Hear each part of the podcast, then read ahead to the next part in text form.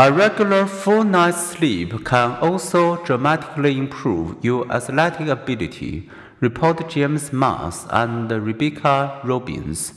Well-rested athletes have faster reaction times, more energy, and greater endurance.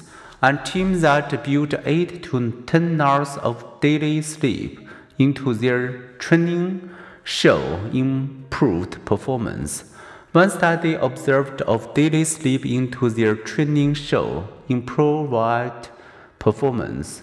One study observed Stanford University's men's basketball players' performance for about three weeks during an ensuing five to seven weeks of extended sleep, aiming for 10 hours in bed. Their average sleep increased 110 minutes per night.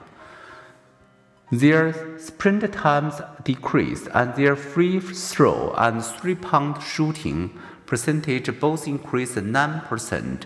Top their list also reports sleeping 8.5 hours a day on average, and read predict, practiced and sleep as the two most important improvement fostering activities.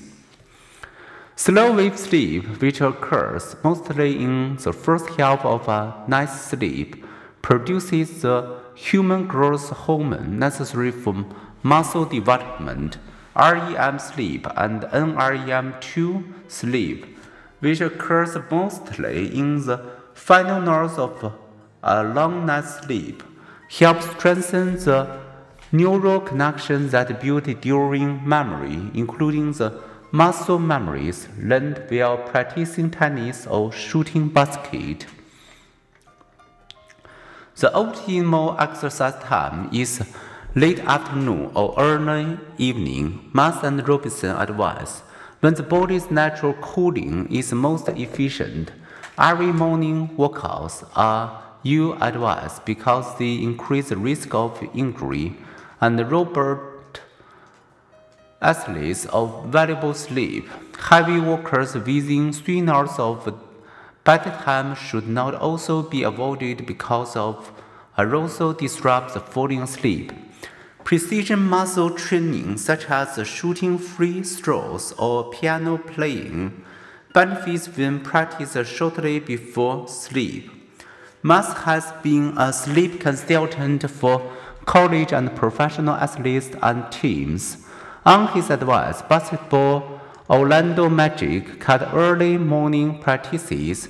He also advised one young woman, Sarah Hughes, who felt timid in her effort to excel in figure skating competition, cut early morning practice he instructed as part of recommended sleep regimen. Soon thereafter, Hughes' performance score increased, ultimately culminating in her 2002 Olympic gold medal, giving all the benefit of sleep. If no wonder the sleep loss hits us so hard.